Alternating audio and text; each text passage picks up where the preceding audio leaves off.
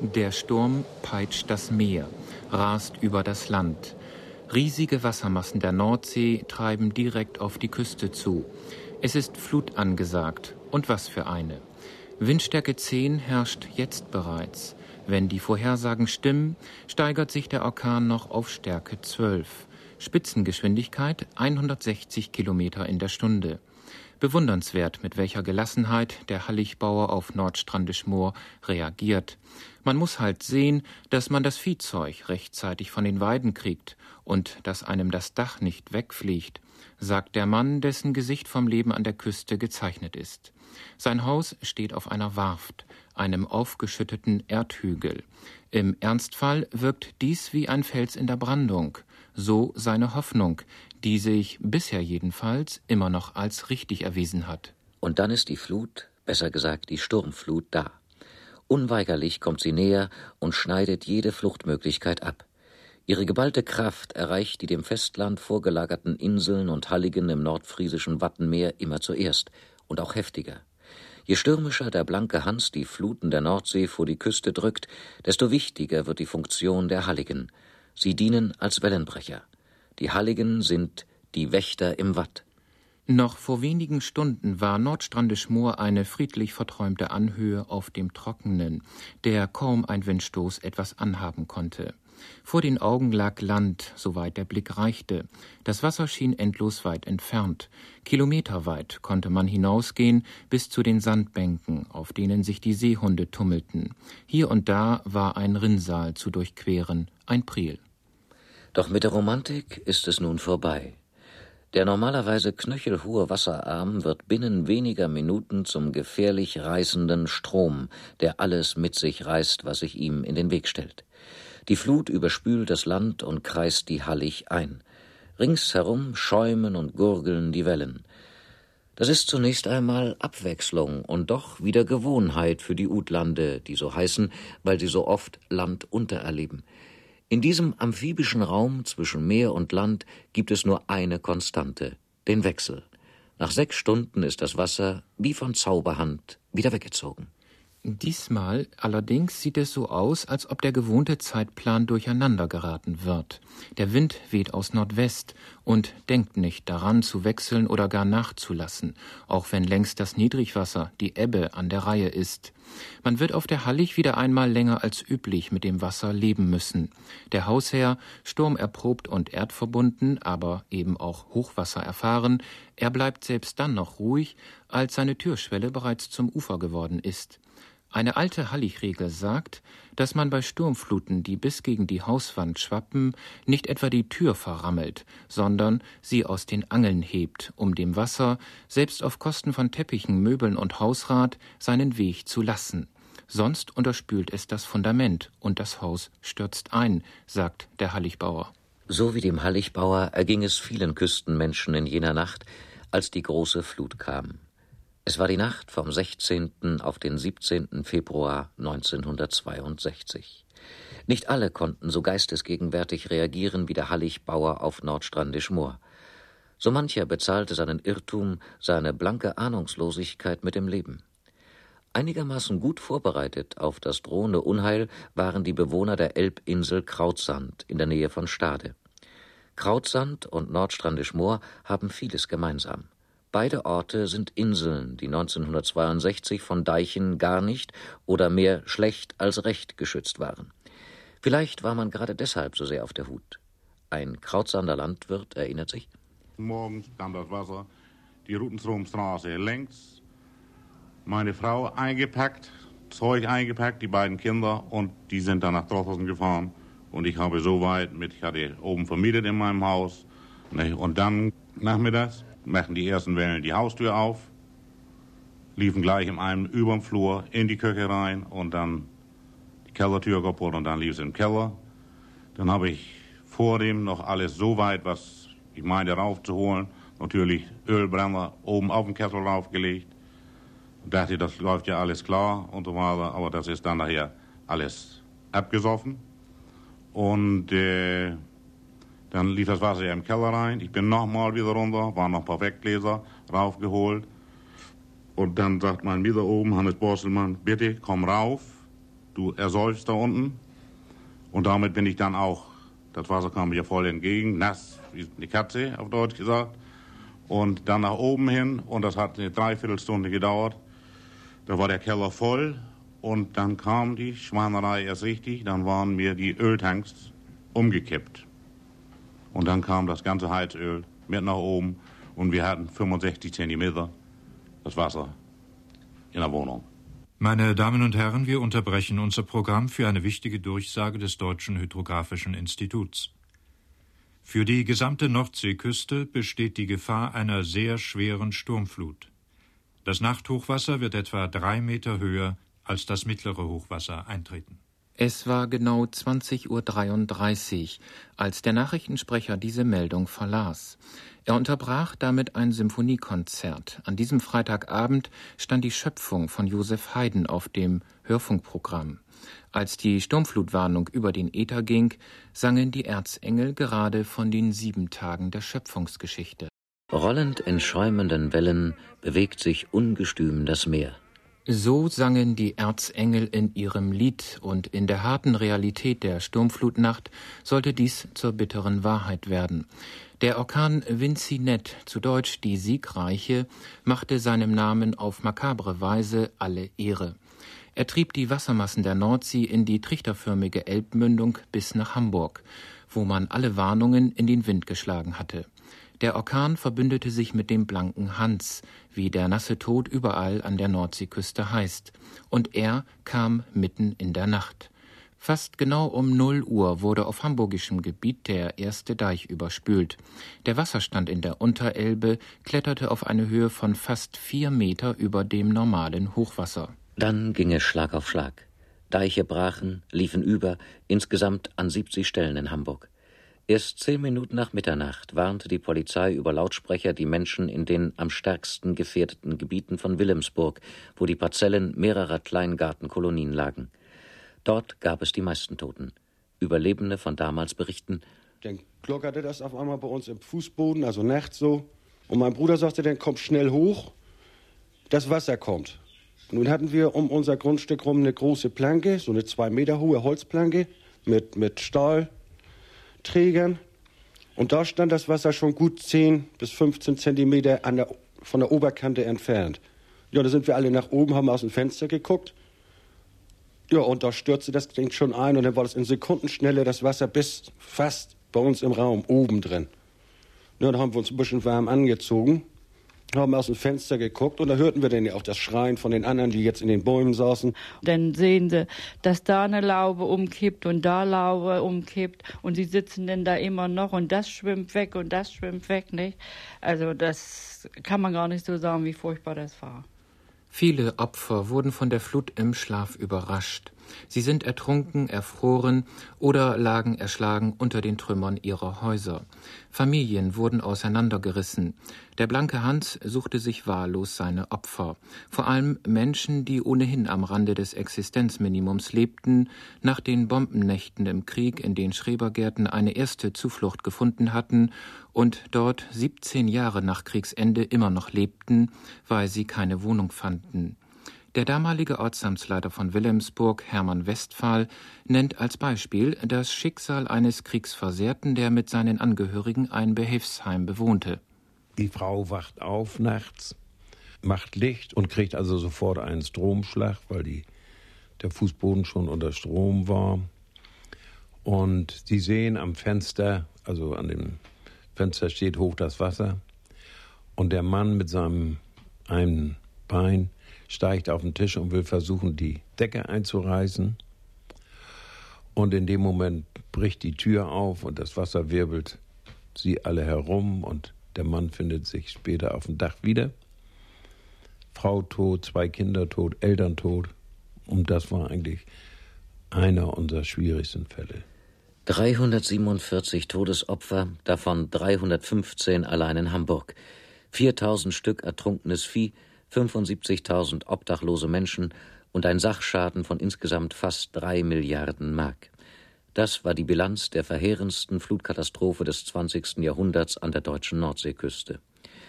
Während der Hilfeeinsätze, an denen unter anderem mehr als 40.000 Soldaten beteiligt waren, verloren sieben Helfer ihr Leben.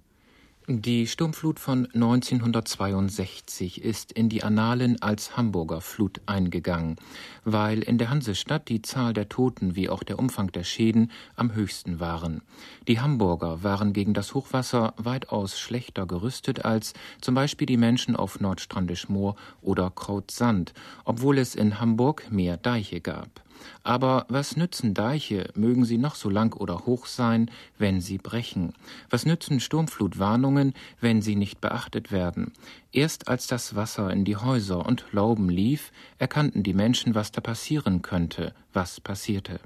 Viel zu spät begannen sie ihre Flucht zu organisieren, weil kaum jemand ahnte, dass sich draußen eine Katastrophe zusammenbraute. Stürme waren an der Küste nichts Ungewöhnliches, und Hamburg lag ja von der Küste weit entfernt. Die Kinder lernen es in der Schule. Nordsee gleich Mordsee. Für unsere Urahnen war Hansa eine Kriegerschar, der blanke Hans die nackte Todesdrohung. Seit Jahrtausenden kämpft der Mensch gegen die nasse Gewalt. Bis heute. Sturmfluten 1981, 1976, 1973, die Hamburger Katastrophe 1962, die noch größere holländische von 1953, die allein über 2100 Tote forderte.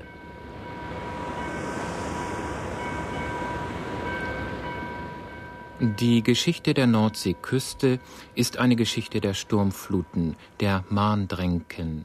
Seit Menschengedenken kennt man hier die gelbgrauen Wellen, die unaufhörlich wie mit Wutgebrüll an die Deiche schlagen, so wie es Theodor Storm in seiner Novelle Der Schimmelreiter einmal schrieb. 1164 entstand durch Meeresgewalten der Jadebusen.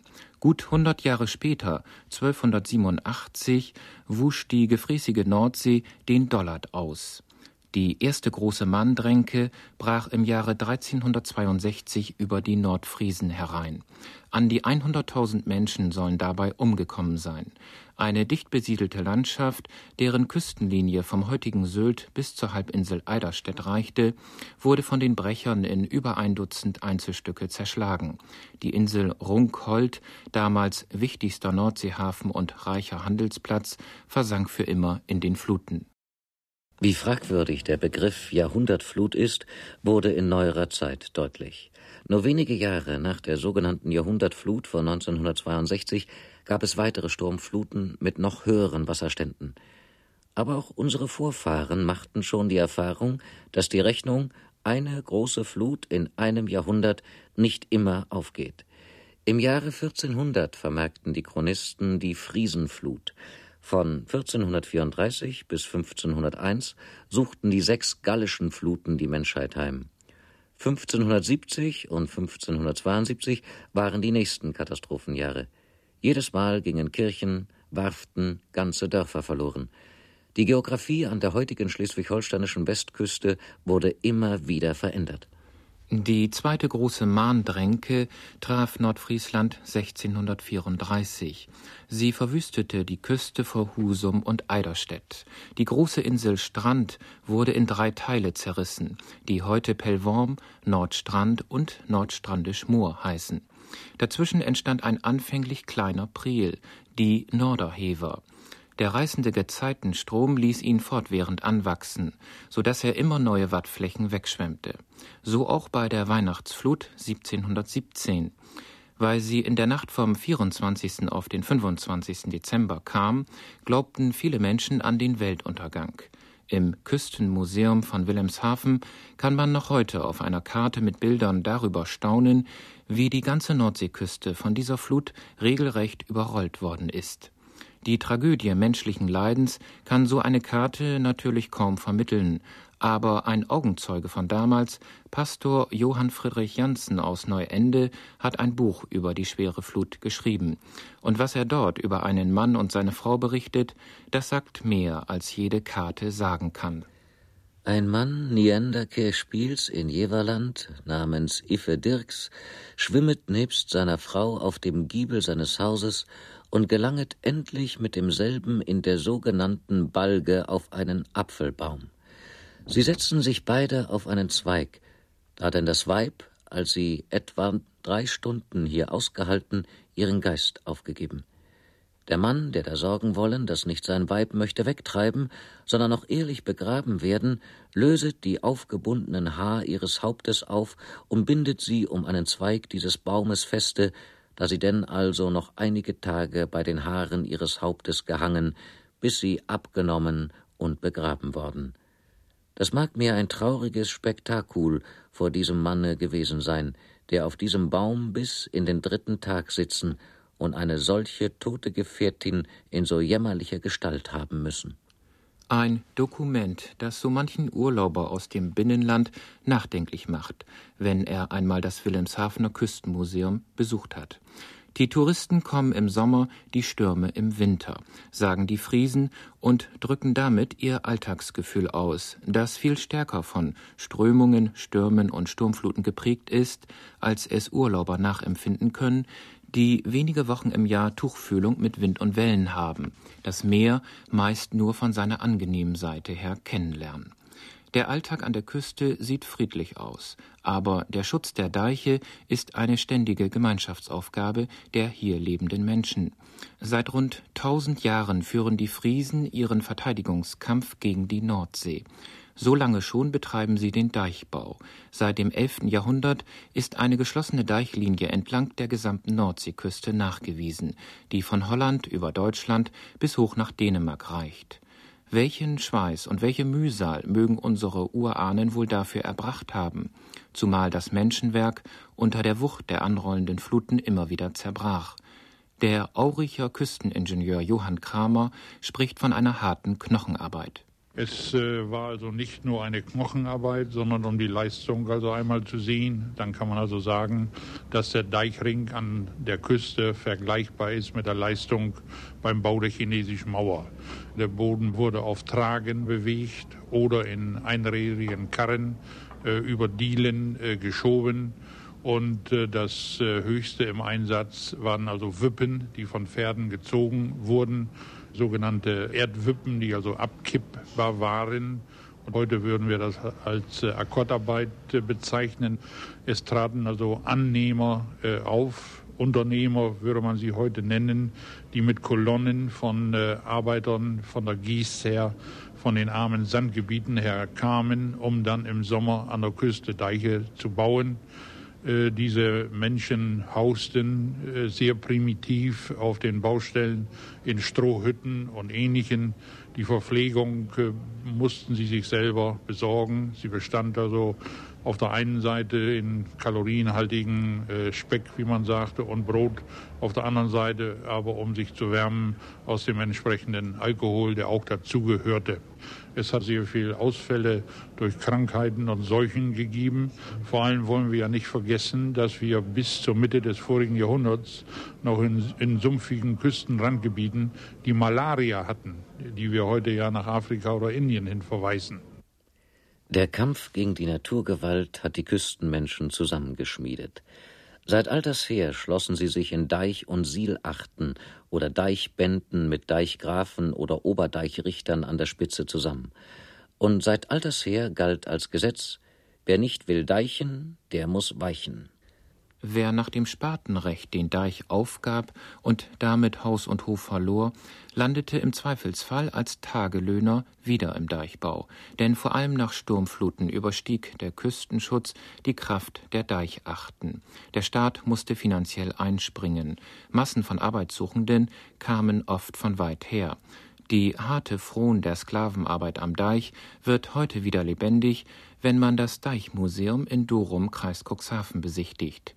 Dort sind jahrhundertealte Arbeitsgeräte und Dokumente ausgestellt.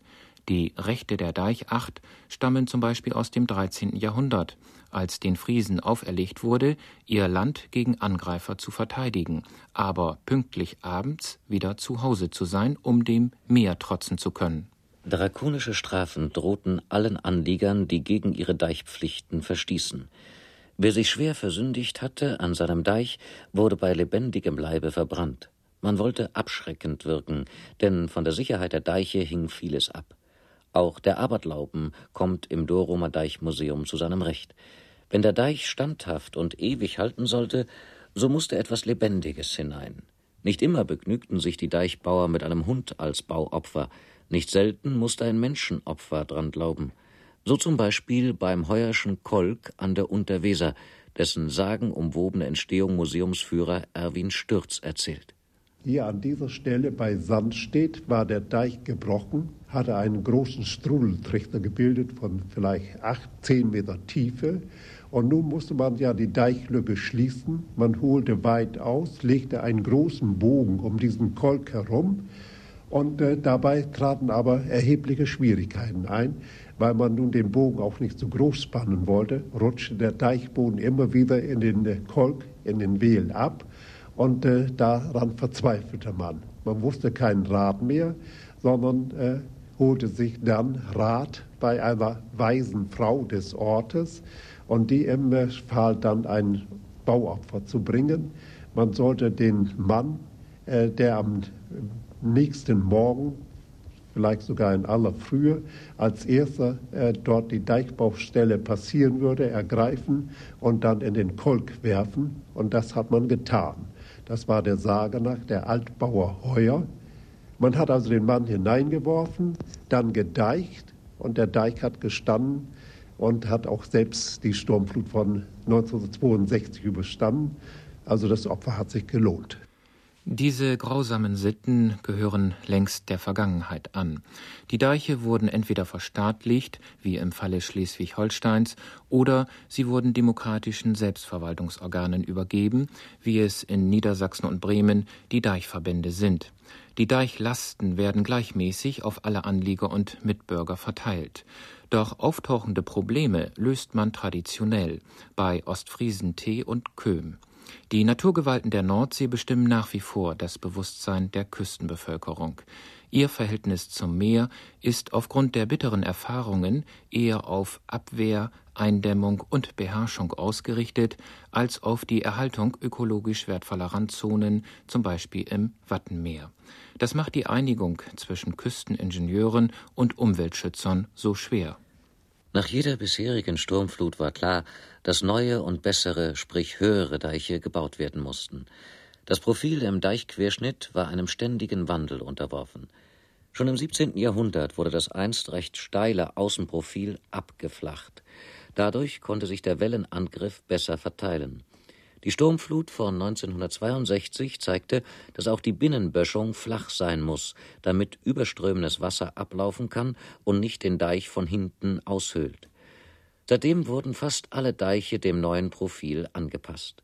Gleichzeitig erhielt der Hochwasserschutz ein zusätzliches Rückgrat aus Stahl und Beton, die Sturmflutsperrwerke.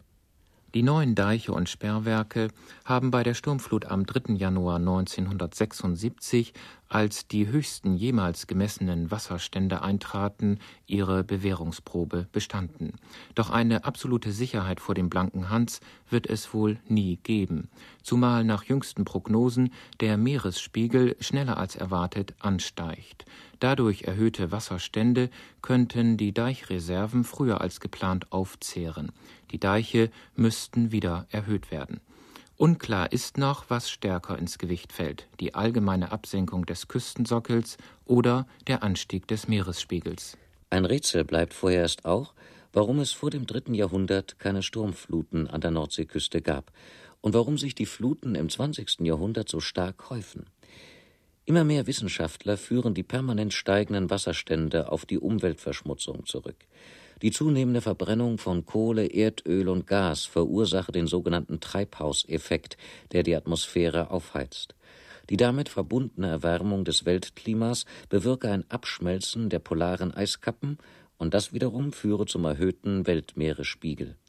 Hinzu kommt, dass orkanartige Stürme das Nordseeküstengebiet immer öfter heimsuchen, wie der Cuxhavener Sturmflutforscher Professor Winfried Sievert herausfand.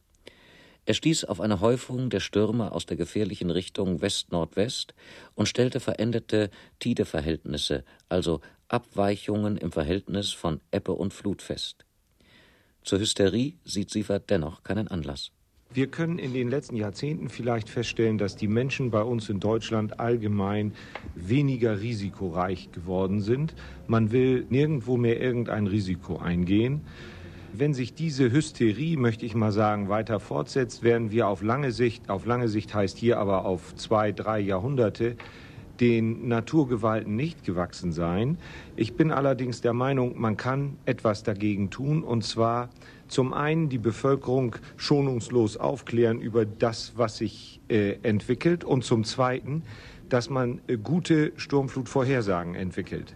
Das ist ohne weiteres möglich. Wenn wir ausgereifte Sturmflutvorhersagen für sämtliche Küstengebiete hätten, dann könnten wir, sofern es ganz kritisch wird, auf jeden Fall die Bevölkerung evakuieren und könnten dann auch riskieren, dass, was weiß ich, mit einer Wahrscheinlichkeit von einmal in 200 oder 300 Jahren irgendwo mal ein Deich überläuft oder bricht.